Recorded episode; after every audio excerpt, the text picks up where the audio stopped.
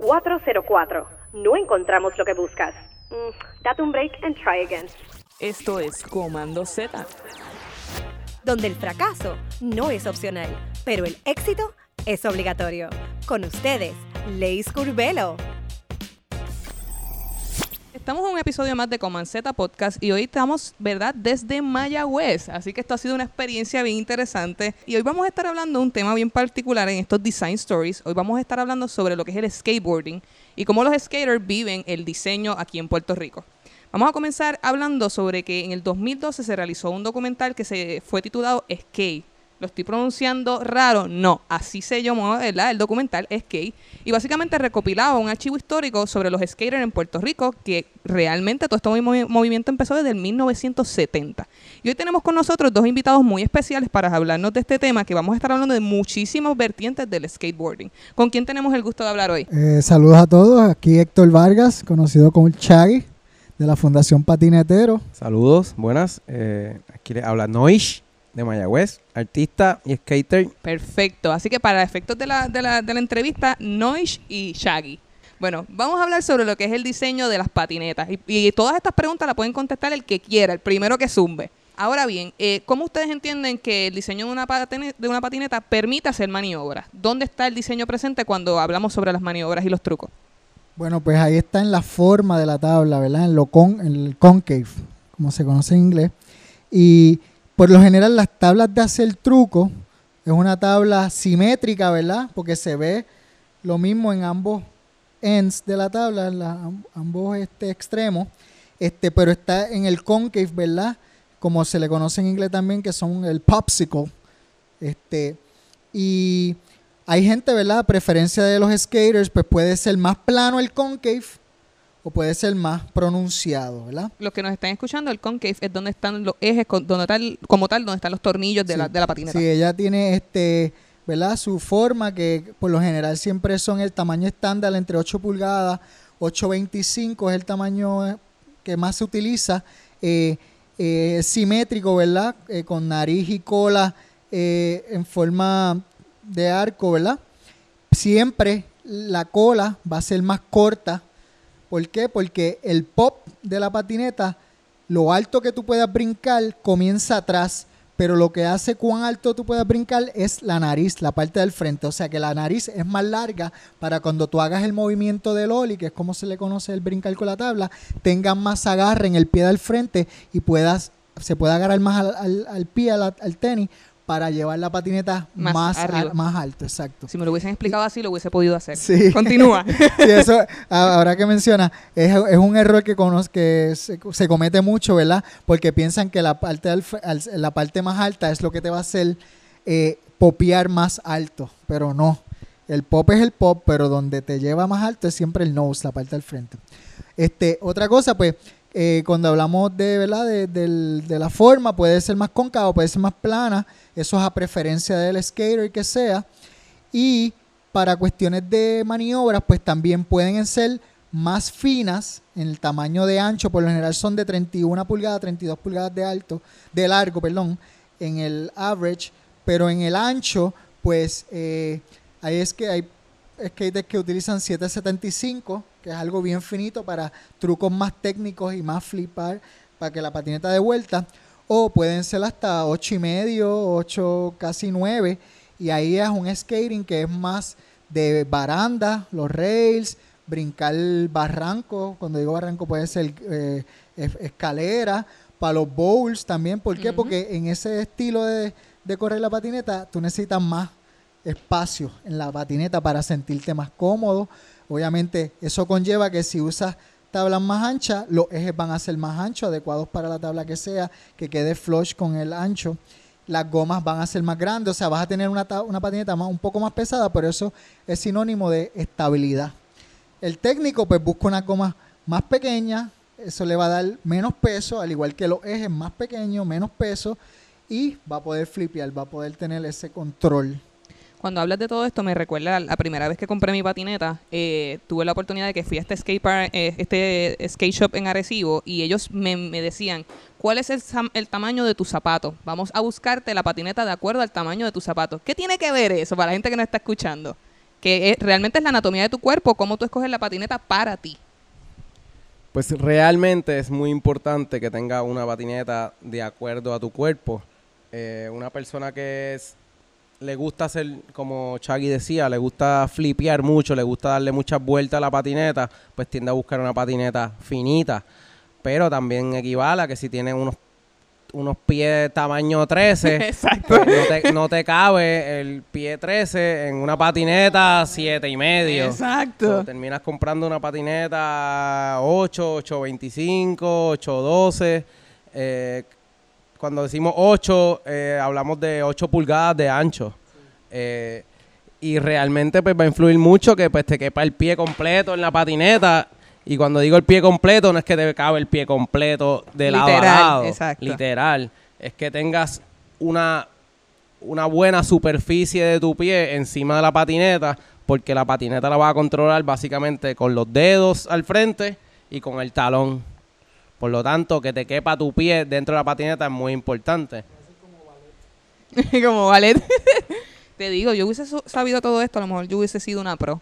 Pero lamentablemente no fue así.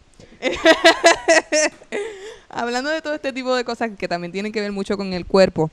Cuando yo corría, y yo estoy contando toda esta experiencia porque estoy acordándome de preguntas y de cosas que yo sé que yo hice mal, que tuve que darle comanceta de, a, a base de cantazo. Este, tenía muchas amistades que decidían, bien extrañamente, ponerle las gomas gigantescas en proporción a la patineta. ¿Eso afecta? Obviamente sí, pero quiero saber su opinión. Bueno, pues sí, este, son parte, ¿verdad? De, digámosle, errores, ¿verdad? O eh, descomunicación. Pero sí, este, pues se supone, ¿verdad? Como mencioné, que siempre la, la- el eje y la goma vaya flush con el filo de la tabla, en, en el ancho, ¿verdad? Pero si tú tienes una tabla finita, obviamente también al ser una goma más grande, se le ponen las cucarachas, como le decimos acá, pero los spacers, que es ese, que eso que divide entre la madera y el, y el eje, que es en hierro. Pues eso, esos spacers, pues vienen unos estándar que es finito, pero también depende si es un longboard o, o depende de la goma, ¿verdad? Más bien, pues pueden venir más grosores hasta más anchos. Y hasta, inclusive hay unos que vienen en pendiente, en pendiente para que pues también cree una especie de ángulo y se, se despegue de la tabla. ¿Por qué? Porque hace lo que pudiera, al tú girar en un turn, hace un wheel bite y es que la goma pega, Pega a la madera y te se va a parar por completo, vas a comerte los dientes, te vas a pelar y tú sabes, vas a tener un accidente. Vas a terminar como Leichi Pero- con seis pero- yesos. Exacto. Hueso roto. Pero sí. Y pero también, desde otra perspectiva, pues eso puede ser bien variado porque el skateboard de por sí es un, es un reto, ¿verdad? Es un challenge y es también tú querer ponerte creativo, a pesar de que conozcas y pues quieras mejorar tu control, quieras, tú sabes, como que ponerte ese challenge. Ponerte Y- más creativo de más los... creativo, exacto, y pues romper las reglas. Y pues puedes hacer tus inventos, puedes, ¿verdad? Pero técnicamente pues se busca. Volvemos otra vez a lo que se habló de, de que pues las gomas más anchas y pues tienen más superficie, son más pesos, obviamente más pegan más a la brea. Eh, por lo general las tablas de, de truco, las gomas pues puede- tienen que ser más pequeñitas, ¿verdad? Y eso, eso quiere decir que pues, necesitas correr en una superficie que sea plana, porque si te vas por la calle y hay una brea brosca, Hmm, obviamente también vas a trotar y no vas a poder deslizar bien. En una, las gomas de calle, eh, el longboards, los longboards, pues algo más para crucial, ¿verdad? Y pues una goma más grande, más blanda también. Lo- las fórmulas de las gomas es bien importante en eso. Este, casi siempre las gomas más grandes son una fórmula más blanda y eso tiene unas numeraciones que mientras más alto el número, más dura y rígida la, la- la goma, la consistencia, mientras más bajito, más blanda, ¿verdad? Y hay gomas inclusive que tú las puedes tirar en el piso y rebotan. botan. Sí. y ahí pues puedes como que todo terreno. Esta pregunta va más bien yo creo que para Noish y quiero que, que hablemos porque tenemos la oportunidad de que tenemos material suficiente aquí disponible y esto es lo que me ha encantado de este location que by the way quiero que me hables también del location. Eh, ¿Qué patinetas inusuales eh, puedes resaltar en términos de diseño? Cuéntanos de los patinetas que tenemos aquí. Wow. eh, mira, la patineta es algo que puede ser bien personal y puede hacer lo que sea algo bien diferente. Eh, Chucky hablaba sobre los popsicles, que es lo tradicional, una patineta simétrica eh, y redondeada, ¿verdad? Lo que podemos ver usualmente en las tiendas. En una tienda, un skater convencional. Eh, pero dentro del skateboarding o dentro del longboarding, eh, que básicamente pues son, son lo mismo, una tabla con cuatro ruedas, ¿verdad?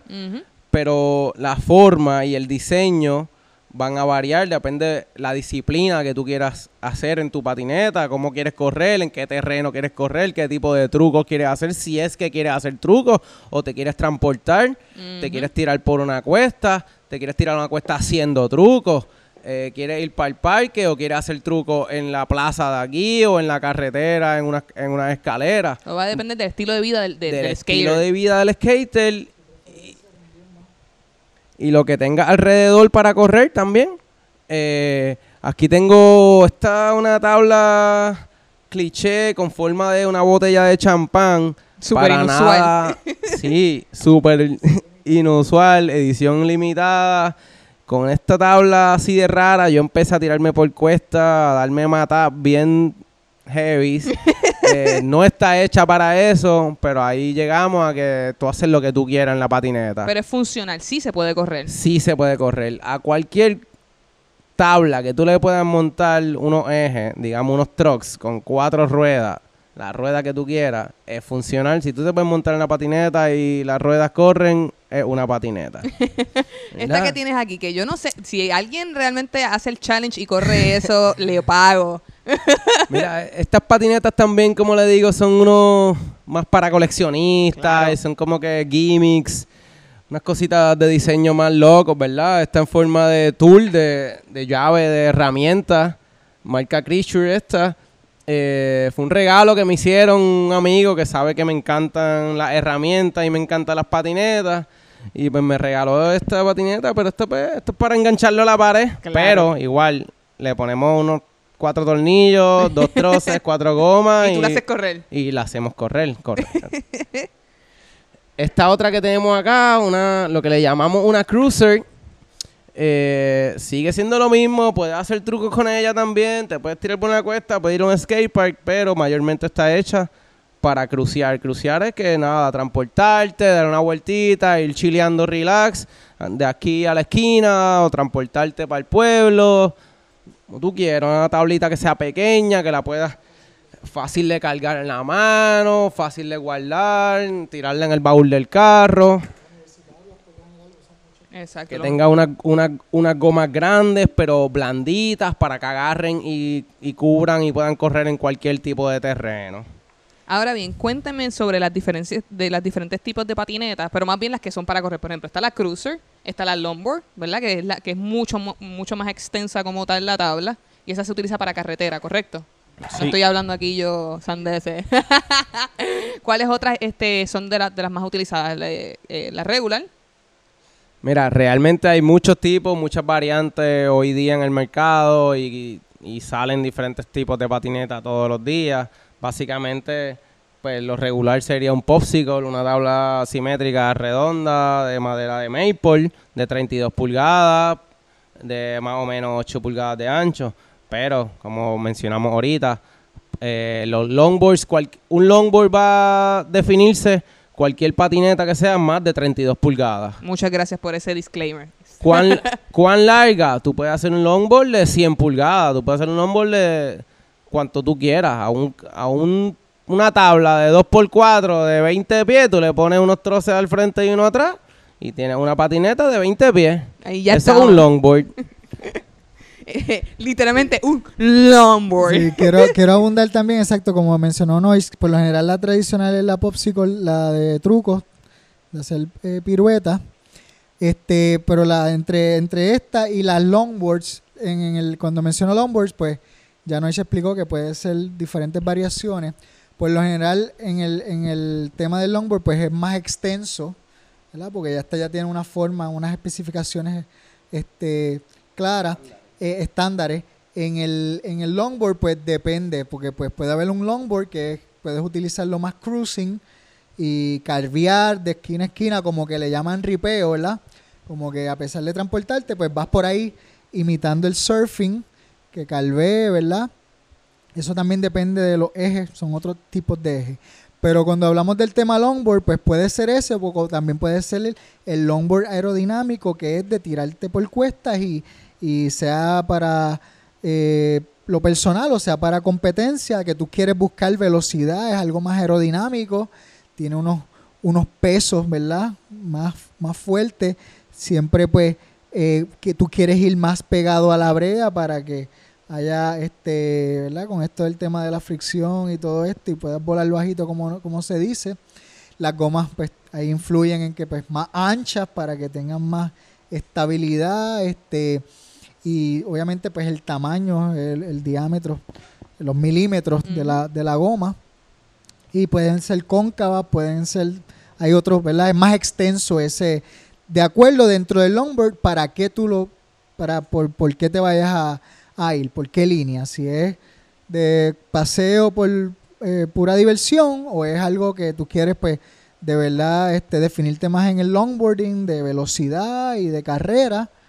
Y también dentro de ese, este, hablando de ese tema del longboard, pues también está el, el free ride, que ya ahí pues las, tablas varían un poco y se combina un poco del street, que viene siendo la tabla corta, pero lo llevándolo a una tabla grande y se hacen otro tipo de maniobras que hay.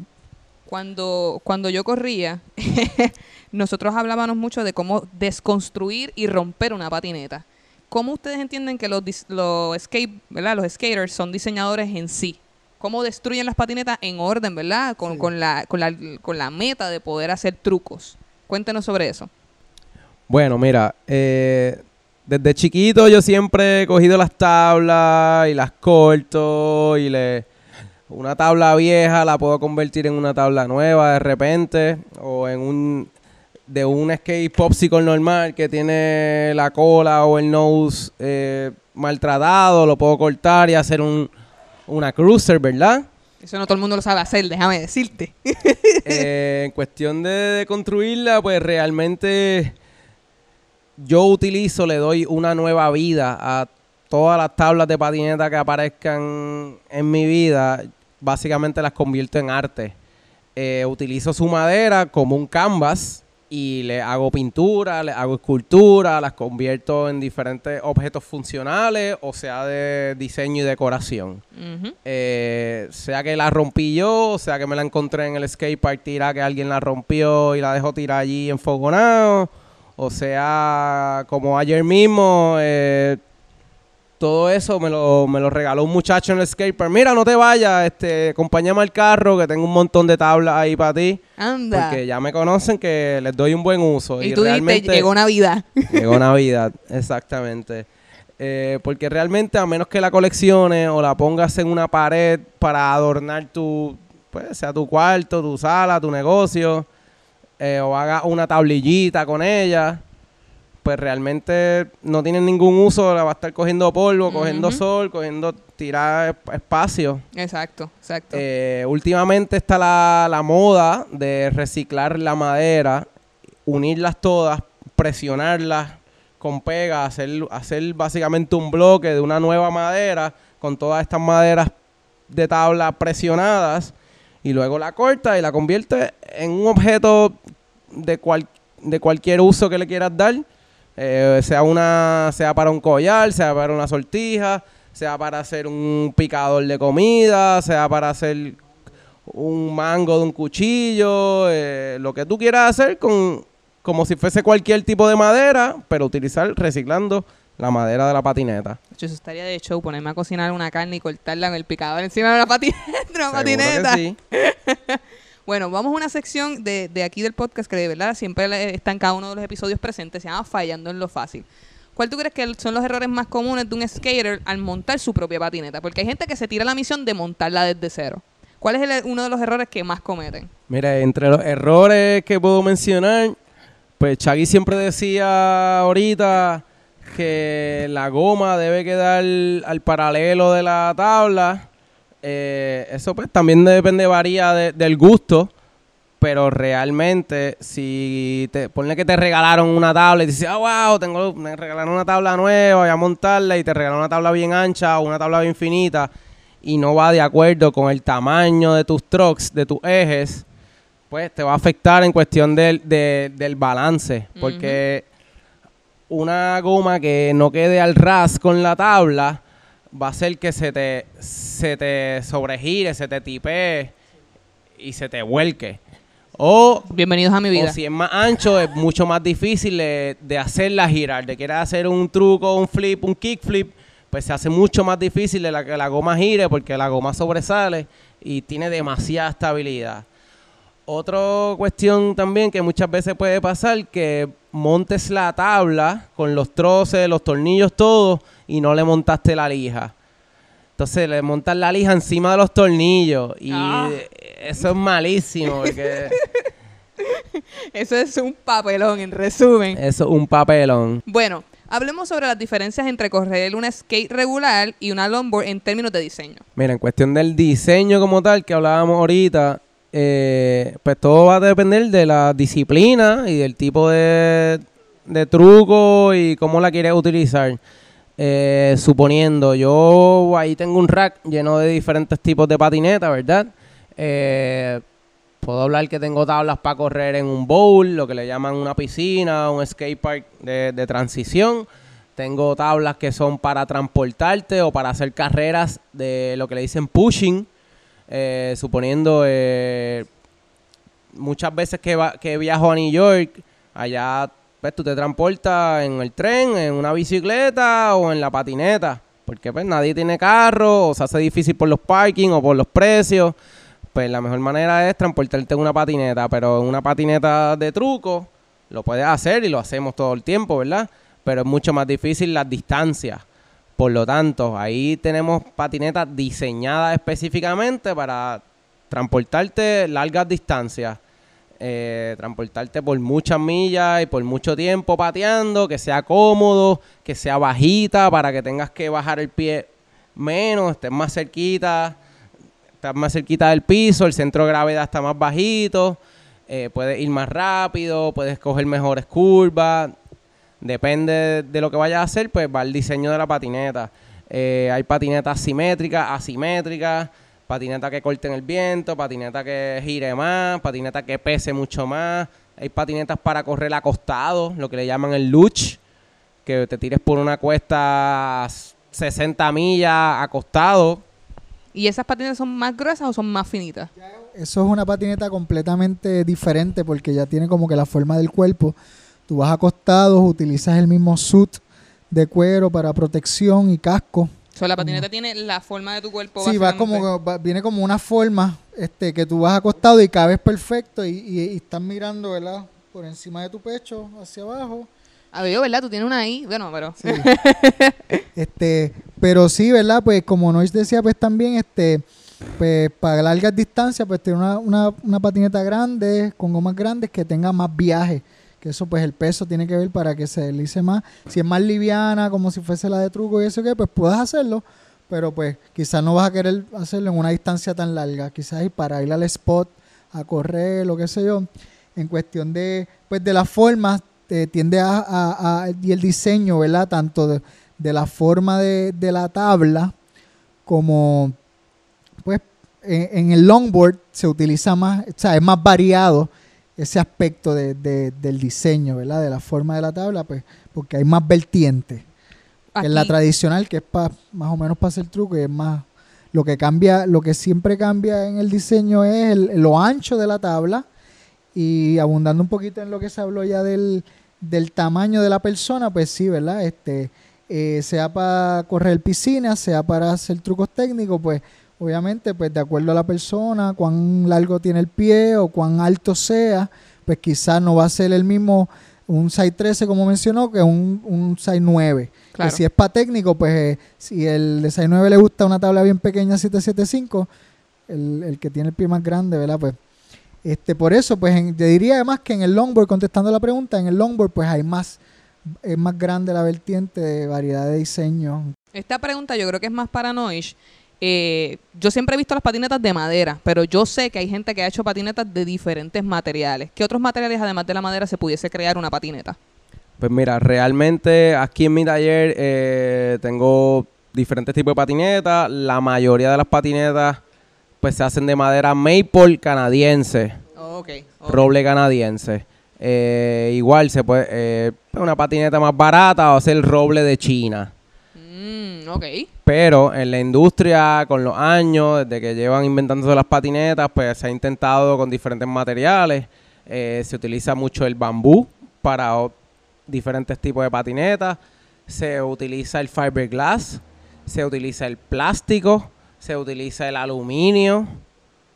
¿Hay alguna diferenciación? en- me imagino que sí, en términos de peso. Este, pero, por ejemplo, eh, para los trucos se recomienda madera porque es más flexible, ¿verdad?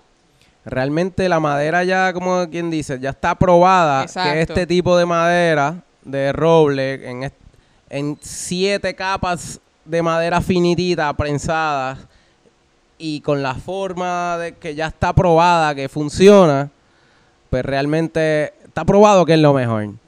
Eh, igual, depende de la persona, el gusto, pero pues todo varía. Pero realmente tú puedes hacer una patineta de lo que tú quieras. Le puedes poner unos troces y una goma Y a sigue lo por que tú quieras y lo convierte en una patineta. Vamos a hablar de un... Ah, sí, dime, Shaggy. Pues quería abundarle eso, que, que en un momento dado, ¿verdad? En, eh, este, utilizaron, habían unas que eran las aircraft, que eran de aluminio, pero tenían el, el- la cola y el nose en madera, para que tuviera más o menos el mismo Mm. efecto, pero en verdad este, se doblaban o tú sabes, si No le funciona. sacabas un chip, no es lo mismo que tú le rompas un chip en la tabla, que se dice cuando le vuelas un cantito, porque el aluminio te puede, si te da, te va a cortar o algo. Sí, sí, Pero sí. por lo general, la madera que se utiliza, ¿verdad? La más clásica es el roble canadiense, también de los grandes lagos del centro de Estados Unidos, ¿verdad? Que es una madera húmeda y eso, pues también es buenísima. Este, hay muchos también cosas que quizás dicen que es madera, eh, construcción en China, la no por menospreciar, pero pues buscando economía, qué sé yo qué, pues las tablas, por lo general, que, se- que salen de allá y no es una buena madera, pues se rompen más rápido, Sí, sí, te montaste y se partió. Sí, tú puedes conseguir por internet, por decirte, comprar una caja de 10 tablas y te salen en 100 dólares a 10 pesos cada tabla. Pero una tabla buena, un el precio estándar de una tabla buena en un skate shop, este, tú la- el precio siempre es entre 50 s- hasta 70 dólares, digámosle, porque aquí en Puerto Rico, tú sabes, añadiéndole el- el- los fletes y eso este, hasta 70 dólares, porque ahora pues en, en cuestión de tecnología, eh, pues las resinas que utilizan para pegar la tabla, este, utilizan mucho este eh, que sea de madera, pero que quizás este, le ponen una capa que sea de resina o la pega que utilicen, pues hay diferentes, o fibra de carbón, que se está usando mucho fibra de carbón para que sean más, inclusive hasta cuando se utiliza fibras de carbón son tablas obviamente un poquito más caras, pero te dan una garantía. Hay tablas, yo he visto tablas que le dan desde 30 días, 90 días hasta garantía de por vida. ¡Qué Que son, pero una tabla de, de, de, por decirte así, por mencionarte una marca, Almost Skateboard, ofrece una tabla, pero te vale sobre los 100 dólares, La tabla nada que por lo general te vale 60 o un poco menos, un poquito más, pero te dan una garantía de por vida y pues ya tiene una tecnología, ¿verdad? Es fibra de carbón, entre otras cosas, ¿verdad? Qué nítido. Vamos a hablar sobre las patinetas electrónicas, que yo sé que hay un tirijala por ahí entre los skaters diciéndome, eso no es una patineta, o diciéndome también como que eso no se puede utilizar para andar por ahí. Cuéntenos, ¿qué ustedes opinan sobre las patinetas electrónicas? Bueno, ¿verdad? Todo evoluciona con el paso del tiempo, ¿verdad? Cada vez hay más tecnología y más cosas. Eh, yo como skater, me atrevo a abundar aquí, nosotros como skater, ¿verdad? Este, pues, eso es para vago. Porque el skate es para que tú te trepes y es algo manual. Tú te vas a empujar en ella y qué sé yo, que tampoco es... Es para no- que sude. es para que sude y hagas ejercicio, tú sabes. Por eso digo, ¿verdad? Este, sin menospreciar que es para vago, porque. Pero, pero sí, este. Ahorita hablábamos de distancias largas en transportación, pues obviamente. Y si quieres llegar más rápido, pues quizás, como mencionó hoy, si estás en Nueva York y tú tienes, tienes cierta hora, ¿verdad? Unas cuantas Pues, cuadras. y no tienes carro, no tienes, pues, quieres, tienes esa patineta, ¿verdad? La compraste, pues te la llevas. Y en ese aspecto, pues sí, las he visto eh, con control remoto, inalámbrico. Primero esas antes de ese inalámbrico tenían cable. Eh, las he visto ahora que es una como un monopatín, eh, a que sea de una rueda ancha, parecida más como que más a una rueda de, de un vehículo de motor. Y son este de baterías recargables y no tienen control y es como que te inclinas hacia atrás eh, Como si andaras en un wheelie ahí. sí, ajá, se, se apaga te inclinas hacia el frente acelera o sea como que tiene su, su truco verdad de cómo mane- manejarse. Pero me Es de vago, ya entendimos, Sí. Ya, Esta vez que te tú... va a poner a decir algo No, no, yo estoy en la misma página. por los dos. Yo pienso que, que ha sido un adelanto, como tú bien dices, y para la transportación en otras ciudades es un éxito. Mira, vamos a hablar sobre un subtema que realmente no va directamente con las patinetas, pero sí va con el skateboarding. Vamos a hablar sobre los parques. Eh, ¿Cómo ustedes ven la fusión del surfing en el diseño de los parques de skateboarding? Pues mira, eh, la patineta, para empezar, surgió gracias a los surfers, eh, darle su debido crédito. Eh, a falta de olas, eh, el surfing, por lo menos en Puerto Rico y en California, eh, muchas veces es seasonal, es por temporada, no tienes, no tiene olas para surfear el año completo. Correcto. Por lo tanto, los surfers pues se aburrían, los meses que no habían olas, o, las o hay olas, pero las condiciones no están buenas para correr. Eh, pues varía las situaciones. Pero realmente pues el surfing, el surfing fue lo que le dio la vida a las patinetas, ya que los surfers aburridos cogieron tabla, le pusieron gomas de eje y gomas de patines y se- corrían y tratando de, tratando de simular lo que hacían en las olas, tratando de simularlo en la carretera, en las cuestas, en, las cue- en, pues, en lo que encontraran en su entorno, ¿verdad? Luego surgieron los skate parks, que surgieron también tratando de imitar la ola, la ola, ¿verdad? Y poco a poco han ido trascendiendo, tras, Trascendiendo. Sí. Eh, a lo que le llaman el street, a tratar de imitar los obstáculos que te encuentras en la carretera y, y en el pueblo por ahí corriendo. Te encontraste una escalera, un murito, un pasamano, una rampita. Pues todos estos elementos se han ido perfeccionando y buscando la manera de construirlo, sea en cemento, sea en madera, sea en metal, dentro de una localidad que sea segura, que, que te pueda, pueda ir siempre a correr el mismo obstáculo. Y le tiraste 100 veces hoy a tratar el truco que querías lograr en este obstáculo, no lo lograste, pues mañana volviste y tienes exactamente el mismo obstáculo de nuevo para intentarlo, a diferencia de las olas en el surfing, que Impredecible. e impredecible, aunque, aun- aunque surfees la misma playa todos los días, a la misma hora, todos los días, siempre cada ola va a ser diferente. Qué bonito. Eso es casi un quote. En la patineta, pues gracias al diseño y al cemento, vamos a decir, pues podemos diseñar y construir parques que siempre sean, tengan el mismo obstáculo siempre y sea seguro, que puedas correr todos los días. Exactamente. Nosotros hemos tenido diferentes parques y tenemos parques alrededor de toda la isla, eh, ¿verdad? Sin, sin, sin, como yo digo, ¿verdad? Sin, sin decir el, el, el santo, pero sí contándome el milagro. ¿cuándo- ¿Cuáles ustedes creen que son los parques que están mejor habilitados para los atletas del skateboarding aquí en Puerto Rico? ¿Y Bueno. por qué, obviamente? Sí, pues por mencionarte alguno, ¿verdad? Y esto pues varía porque pues hay personas que les gusta más la modalidad de street, que son obstáculos por separado, donde tú haces diferentes trucos. Hay otras personas que les gusta más la transición, que es más la curva, el, el bowl, la piscina, o los quarter pipes. Este, pues por mencionarte en transición, pues yo diría que el skatepark de quebradillas es el más, el nivel más alto que tú puedes adquirir para desarrollarte y para que sea challenging, así sea de que quieres cogerlo en serio o quieres tú por reto personal atreverte a y curarte de verdad, ¿verdad? Es el, el tamaño de las rampas son, ¿verdad? Desde tamaños pequeños, ¿verdad? Que tú tienes su desde principiantes hasta llevarte algo más profesional, pero en cuestión de transición, pues es el que cum- cumple con, con mayor, tanto por espacio, por la, por la construcción que tiene, que está bien hecha, ¿verdad? Las curvas, que eso es algo que es bien importante, y más en los skateparks de transición, ¿verdad?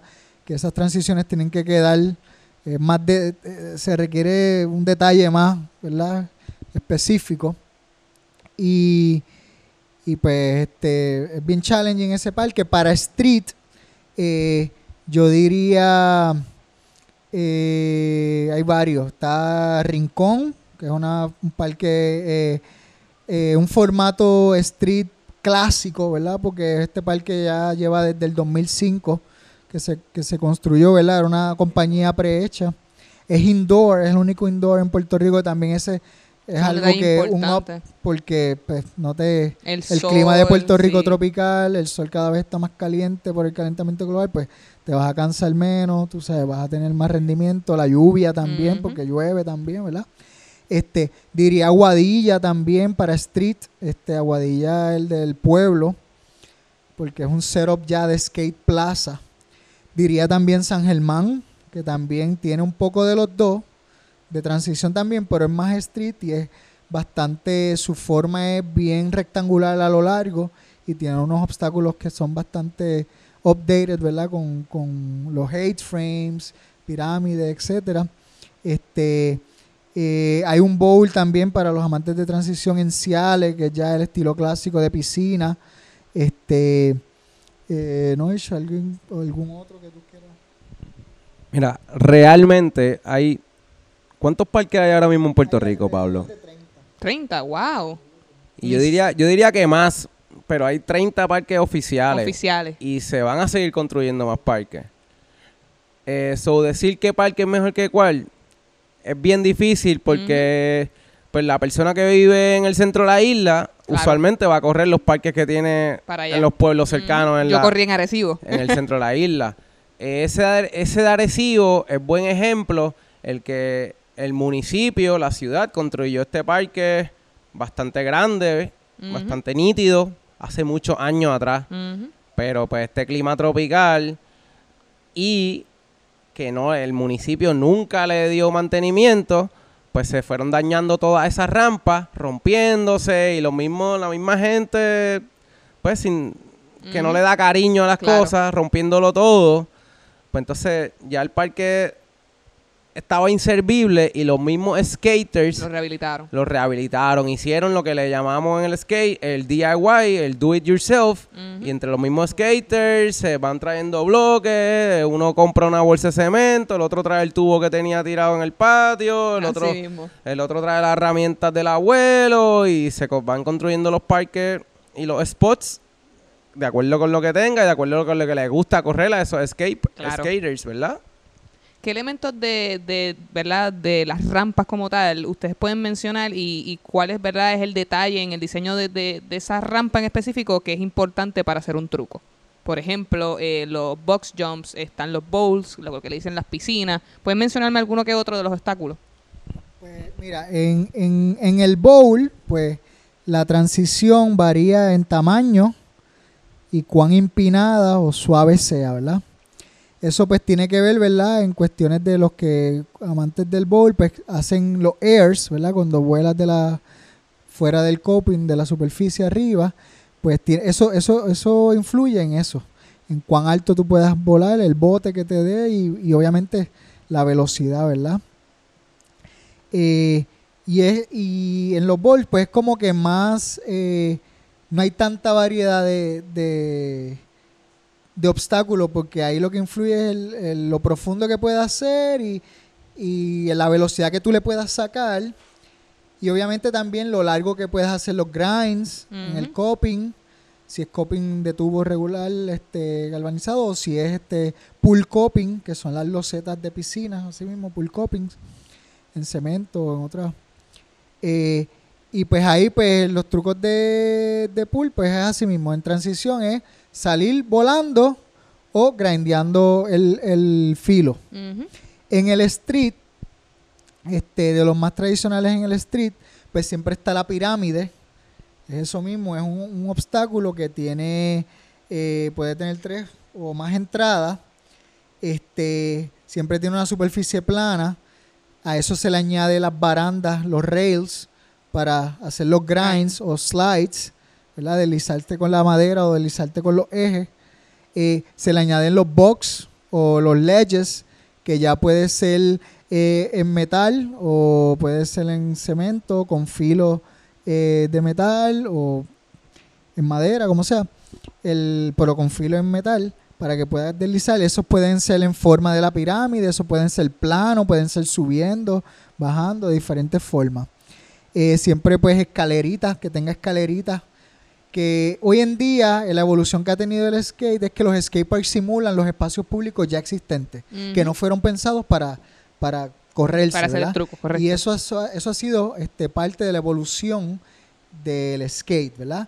Porque, y abundando un poquito en la pregunta de ahorita, pues al principio pues empieza por el surfing, simulando lo que eran los banks, las piscinas, buscando, habían gente que, que, que se metían, brincaban los, los- las velas y veían piscinas este Vacías, y las que- vacías, eh, vacías, pero que siempre pues quedaba ahí el residuo, las limpiaban, le sacaban lo que tenía de agua y corrían, ¿verdad? Eso es como tal los inicios, porque era empieza más con la transición, ya cuando hace la, la, la, el paso al street, pues empiezan a imaginarse, ¿verdad? Porque no había nada este inventado como quien dice, empiezan a imaginarse cuáles son las posibilidades, pues empiezan eh, quizás a resbalar, pero en obstáculos más pequeños como el parking block, que habían, o sea, eso es algo que hay en abundancia en cualquier estacionamiento, ¿verdad? Eh, por la calle. Las escaleras, pues, pudieran ser desde pequeñas, ir poco a poco hasta ir hasta más grandes. Eh, cuando empiezan a deslizarse los parking blocks y buscan otros muritos más pequeños y van así, todo va evolucionando en altura, en cuán largo sea. Y pues, igual los skaters, los skaters comenzaron con una forma, eh, si era para street en específica, ¿verdad? Que cu- cumplían siempre con ciertos elementos en las formas de las rampas y han ido evolucionando para imitar lo que hay en los espacios públicos. Este, Estas que tenemos aquí, cuéntame, ¿cuáles son para los que nos están viendo a través del, del video? Mira, realmente esto es lo que le llaman una mini ramp o una mini U, pero realmente esto es un medio tubo compuesto de cuatro quarter pipes o cuarto de tubo, ¿verdad? Eh, so- son cuatro rampas eh, que se juntan. Son estas rampas son hechas en plástico y metal. Son unas rampas de unos parques que ya vienen hechos eh, y tú las montas pues, en cualquier estacionamiento, las puedes mover. Puedes, son modulares básicamente, puedes unirlas, separarlas, poner una al lado de la otra. Y pues esto es lo que le llaman la mini U. A mi new. Bueno, vamos a hablar sobre sus proyectos personales. Vamos a empezar con Noise, que es donde estamos grabando hoy mismo. Eh, Taller Ruido. Taller Ruido. Así que cuéntanos qué es el Taller Ruido y, y a qué tú te dedicas aquí en el Taller Ruido. Mira, el taller ruido, eh, yo desde chamaquito, vamos a decir, desde niño siempre he estado inclinado a hacer arte, ¿verdad? Eh, a diseñar y a construir, a pintar y todo lo que yo pueda crear, básicamente, sea con materiales encontrados, sea con, con basura, sea con materiales de construcción, sea con las patinetas rotas, sea hacer pintura en los canvas, o sea una pared, un graffiti, un mural con aerosol. eh, ¿Verdad? Pero desde chiquito siempre tuve mi tallercito en el patio de mi casa, en la casita del patio, donde mi papá tenía las herramientas y los cachivaches. Eh, luego eso pues, le fui, fui desplazando sus cosas y acomodándolas de una manera que yo pudiera tener mis propias herramientas y me fui comprando herramientas, saqué mi licencia de artesano cuando era un niño. Seguía empleando de la casita del patio, cogí la marquesina completa. Y ya te fuiste dispersando y agarrando todo lo que había por ahí para abajo. Sí, hasta que estuve varios años y ya el taller pues no me cabía en mi casa, molestaba. A mí me gusta trabajar de noche realmente. Me gusta hacer ruido, todas las herramientas, la sierra, el taladro, el martillo, eh, tocar batería, correr patineta, todas las cosas que yo hago pues hacen ruido, le molesta al, al prójimo, vamos a decir. Qué casualidad que esto se llama Taller Ruido. Yo no sé por qué se llama Taller. Ruido. So, hace como tres añitos ya llevo en este espacio eh, que agradezco mucho que apareció un espacio, pues un almacén viejo aquí en el medio del pueblo de Mayagüez, al lado de la plaza del mercado, el cual cuando llegué pues básicamente era un, un, un almacén vacío, no tenía ni un clavo ni un tornillo aquí, todo era pared en blanco, sucio y ya. So, poco, a po- poco a poco he ido consiguiendo cosas de la basura y convirtiéndolas en mesas, en estantes, en anaqueles. Eh, poco a poco me he hecho de mi, de mi equipo, de mis herramientas. Entonces lo que he ido tratando también ha sido como que poco a poco organizar eh, un área para tener los stencils, un área para tener madera, madera buena, madera de playa, madera de tablas de skate, metales, eh, plástico, la pintura en otra área, tengo la rampa de patineta, hice una pared para escalar, puse la batería eh, para hacer mi música, tengo el patio para pintar al aire libre. So, poco a poco he ido convirtiendo un espacio vacío en mi, en mi zona Ujú. una zona, una zona para la oficina y poco a poco pues construir el espacio en el cual yo me sienta bien cuando entre, sienta que no molesto a nadie, que puedo hacer ruido, que, que puedo venir a las 3 de la mañana y prender la sierra nadie te va a o decir nada. prender la música y pintar lo que yo quiera y nadie me va a decir nada, pero yo tampoco me siento molestado. Que eso también es importante, ya que pues la concentración es algo bien difícil de lograr para mí. Y pues aquí, gracias a la vida, pues lo estoy logrando. Poder concentrarme para producir, sea una comisión de algún trabajo que me pidan, que haga un arte para alguien, o sea meramente porque me encanta crear y juntar piezas, ensamblar algo y crear algo sea para adornar o sea para hacer una herramienta o para guardar la herramienta. Para los que nos están escuchando, vamos a tener eh, ¿verdad? material visual para que vean cada una de las secciones de aquí del taller ruido. Una de las cosas que me encantó cuando nosotros entramos, tú dices, no, yo estoy aquí haciendo una pieza para el skatepark. Y yo, ¿qué? ¿Cómo? Cuéntanos, o sea, que tú también haces aditamentos para los skateparks, haces eh, arte comisionado. ¿Qué de todo lo que tú haces tú me puedes mencionar? Por lo menos tres cositas ahí. Mira, pues realmente, pues para mí yo soy un artista y para mí ser un artista pues es crear y utilizar el, el medio de los colores y de los elementos que me encuentre en mi entorno para crear un- una expresión, ¿verdad? Mi propia expresión y hacer que el público, pues entonces pues se sienta atraído o, o tenga algo que decir o algo que pensar acerca de lo que yo hice, ¿verdad? Porque para eso es que un- yo hago arte y por eso me, ya, me llamé, me autoproclamé noise y shh, de ruido, cállate. Eh, me dicen noise boom, de explosión. o sea, todo el punto es crear una expresión que te llame la atención. Algo que estoy bien enfocado ahora mismo eh, en la construcción de parques de patineta, en el cual pues construimos, estoy viajando con una compañía, yo, yo no los diseño, meramente estoy aprendiendo de la construcción y trabajándola duro ahí, le metemos 12 horas, 16 horas bajo el sol, hasta que logremos la pieza que tenemos que construir en concreto. Y sí, y lo, y lo otro es crear cosas para mí mismo, para mi propio uso, como que si necesito necesito una mesa, necesito un área de trabajo, necesito donde voy a almacenar mi equipo, mis herramientas, pues yo mismo tratar de construirlo para mi propio uso. A mí me gustó que cuando entré aquí vi muchas cosas que tú me dijiste, no, es que eso era basura. Y yo digo, pero es que eso es una pieza de arte. Y ahora mismo tú tienes ahí de stand, eso es una reja. Tú sabes, tú ves, tú vas, tú vas caminando y dices, oye, eso puede ser otra cosa. Y la gente piensa que es basura. O sea, esa percepción que tú tienes de, de encontrarle la utilidad a las cosas, eh, te viene a la mente así súper rápido, tú re- lo recoges y después dices, algo voy a pensar para hacer con esto. Sí, realmente, realmente yo voy guiando en mi, mi guaguita, ¿verdad? Y veo cosas tiradas en la calle, o voy a un lugar y veo que eso está tirado ahí en una esquina y no tiene uso, pues pregunto, me lo llevo, me lo regalan, lo compro ahí barato.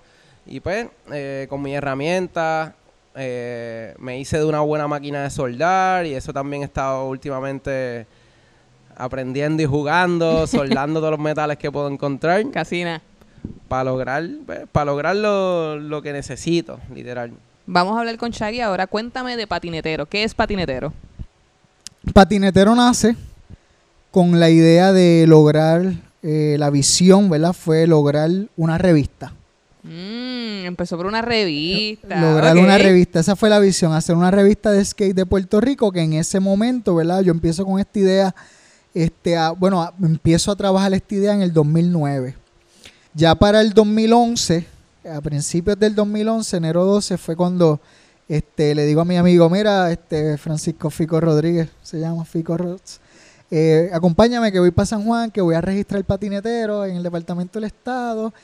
Y eso fue el 12 de enero y ya el 16 tenía eh, eh, planeado un promocionando la, una competencia de skate, que iba a ser la primera. Tomando un poco la pregunta de que lo- en los skate parks es donde todo el mundo se reúne, Como no la todo el mundo se escuela. conoce, exacto. todo el mundo se conoce. Tú te das a conocer y, y haces tu networking, tu, tu comunidad. Pues el, fui para allá a registrar en el, el 12 de enero del 2011, ta, surgieron unas cosas también cuando tú estás bien metido en lo que haces, eres una buena persona este, y estás en una buena vibra, todo se alinea. Nos encontramos unos skaters que estaban de casualidad de un equipo de, del este de Estados Unidos de Filadelfia, Affiliate Skateboards, este, y, y salimos y yo le- y conocí a uno de los muchachos porque nunca lo había conocido personalmente, pero este a través de otro pana skater de Puerto Rico, me Normal, de- a través él, de pana a y pana. las películas, y las películas obviamente, que es como uno conoce de lugares, de skater, de todo. Y le digo, mira, tú eres tal, tal, tal, tacho, pues mucho gusto, pan, yo soy tal, estoy con este, tan, tan, venimos aquí porque mira, tenemos un evento, ¿hasta cuándo vas a estar? Hacho, nos vamos ya mañana. Pues hermano, qué pena, pues mira, estoy empezando este movimiento patinetero, queremos hacer una revista, voy a hacer esto de, de una competencia para empezar a empujar con lo que venimos. Este, Hacho, este, nada, él estaba con unos fotógrafos de la revista Transworld, este, había un corillito. Brutal. Nada, la cosa fue que entramos a la tienda que iba a entrar, que era Tres Palmas Surf Shop, ahí en Ocean Park. Y ellos se fueron. Yo seguí acá, hice mi, mi, mi presentación a, a Carlos Cabrero, que es el propietario, y a decirle, pues, y a promocionar el evento eh, y a buscar premiación, ¿verdad? Cuando salgo, eh, yo tenía, eh, tengo, ¿verdad? Una pick-up y en esa andaba ese día. Cuando nos vamos a montar, Fico me dice, cabrón, ¿y esto? Todo el, bueno, el- la, la caja de la guagua tenía un montón de productos, stickers. ¿Cómo? Los muchachos antes de irse, que se iban esa noche o, la- el día anterior, o el día después, dejaron, o sea, después yo hablé con ellos, me dejaron unos productos, tú sabes que, wow. como que, pum, sintieron la que había, tan. Mira, y- todo pasa por algo, mano. Sí, de verdad que cuando uno tiene... la- ¿Verdad que sí? y, y pues nada, eso, tú sabes, te menciono esta, esta historia porque pues como que cuando uno está en el buen camino, está, tú sabes, tienes tu norte bien claro y sabes lo que quiere, pues todo fluye. Y decidí retomar eso en marzo de ese año, pues vamos a llevar el patinetero en tu escuela, le puse a ese evento. Eh, y fuimos, empezamos aquí mismo en Mayagüez, en la Academia Inmaculada Concepción, en el Elemental. Y patinetero en tu escuela se trataba de eso mismo, de una demostración de skate, pero eh, promoviendo también el deporte, porque es el deporte del skate, la Exacto. educación y la cultura. Eh, tanto la cultura de- del skate como la cultura de Puerto Rico en general. Y educación porque estábamos visitando una escuela, ¿verdad? Y pues Ujú, estamos claro. informando de esto. Empezamos a hacer este tipo de actividad y fue lo mejor que le ha pasado a Patinetero, ¿verdad? El llevar algo más allá, ¿verdad? De, de la visión mío, ¿verdad? Como skater, siempre el skate ha sido, ah, tú corres skate, tú lo que haces es dañar, este, la percepción de las personas que no conocen, ¿verdad? De, Claro. Y de los mayores. Ah, como que eso rompe, este, ustedes siempre están, son unas personas libres que no les importa, no siguen reglas, o, Que están o- haciendo o- ruido, que están o están este, bebiendo, están fumando, están como que drogas, esto. Pues cuando empiezo con patinetero y todo este invento, pues también era llevar una visión diferente y, y- y educar. Pues en este tipo de actividades, pues a pesar de, de explicar todo lo que estaba pasando, yo venía a los nenes, mira, ¿cómo te llamas, Juan? Eh, eh, mira, este es Jensen, Jensen va a brincar ahí, cogió dos, dos, este, eh, dos sillas, pa, pa, pam, brincó. ¿Cuántas sillas brincó Jensen ahí? Dos. Dos por dos, ¿cuánto es? Cuatro. Cuatro por cuatro, ¿cuánto es? Y así como que a modo explosivo. Y nada, no había ningún este papel, era como que algo que fluyera al momento. Y así mismo, pues, mira, este, eh, ves esa, ese sticker, ¿verdad? De la bandera de Puerto Rico. ¿Sabes quién este eh, fue quien tejió la, primera bandera? No sabes, Ah, pues mira, Ania- eh, Mariana Barcetti. Exacto. Ah, este, así, pues fui dándole una forma. Comencé con una, con una escuela de skate también, como parte del Patinetero School. Y la visión era una, una, una, una revista en el Y transcurso medio, eh, eh, así, haciendo, como dice, este, se hace camino al andar. Y pues como que dije, espérate, quizás la revista no es tan importante. Exacto. Como, lo- A todo como la esto- misión que estás haciendo en otros A niños. todo esto, pues siempre uno hace material promocional, ¿verdad? Claro. Camisitas y qué sé yo qué. Y pues eso también lo estuve haciendo a través de los eventos, las camisitas, stickers, ta, ta, ta. Pues, y en julio del, en el 8 de julio del 2011, registré, la, la, col- la incorporé eh, la Fundación Patinetero, una organización sin fines de lucro que se dedica a promover valores sociales, respeto, disciplina, hablar del bullying y la deserción escolar a través del deporte de la patineta, como, como fuerte las demostraciones que hacíamos en las escuelas, universidades y comunidades.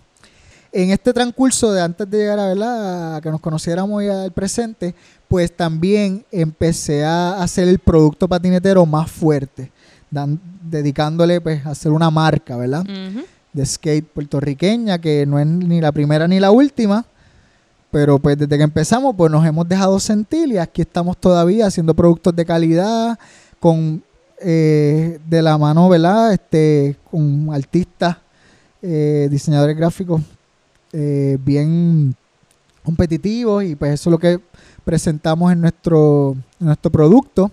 Tengo un kiosco en la Plaza Pública de Rincón por más de siete años, que es eh, la- del producto de patinetero. Y ahora, pues, como segunda marca, hace dos años Tablero, que es el hermano surfer de patinetero. Nice. Este, como les dije, soy de Rincón, me, me crié en el surf y el skate, en un pueblo que es un surf town. Este, tengo también el, eh, la tienda oficial en este espacio, este, la tienda de patinetero en este espacio que se llama el Gastro Park, que es un food truck park bajo techo, que lleva, empezó un mes después de- del huracán María, y allí pues tengo la tienda, esto es algo familiar, mi mamá trabaja conmigo, mi mamá es la que hace costura nice. de los productos cuando se trata de coser, este, y atiende el kiosco allí, este, Sí, que se ha vuelto hasta Sí, familiar es, todo. es- es un producto, ¿verdad? Una marca de skate, de ropa y accesorios, pero también es, una organización sin fines de lucro, lleva una labor social y, y- y el, y el complementar ambas es el, ha sido el éxito de, de, de Patinetero, ¿verdad? Impactar los niños, que es nuestro enfoque, niños desde 3, 4 años en adelante, este y a través del skate pues, inculcar valores y todo esto. Así que chicos, le agradezco. Esto ha sido una súper entrevista. El que no sabe correr skate, después de esta entrevista sale siendo un pro. Obligado, obligado. Así que muchas gracias, Noish, Shaggy, de verdad. Gracias a Z Podcast. Gracias a todos. Así que lo, dejamos por ahora, pero próximamente van a estar viendo un par de videitos de los chicos corriendo. Así que sigan mirando nuestros visuales y será hasta la próxima, amigos. Puedes buscar más episodios a través de nuestra página web comanzetapodcast.com o seguirnos a través de Facebook, Spotify o desde tu iPhone en la aplicación Podcast como Coman Podcast y también desde tu Instagram como Coman Z Podcast PR. Coman es traído a ustedes gracias al Museo de Arte y Diseño de Miramar, Sorry Rep by Alice Cabrera, Colmena 66 y Piloto 151. Las opiniones vertidas en este programa son de exclusiva responsabilidad de quienes las emiten y no representan a Coman Podcast ni a sus auspiciadores.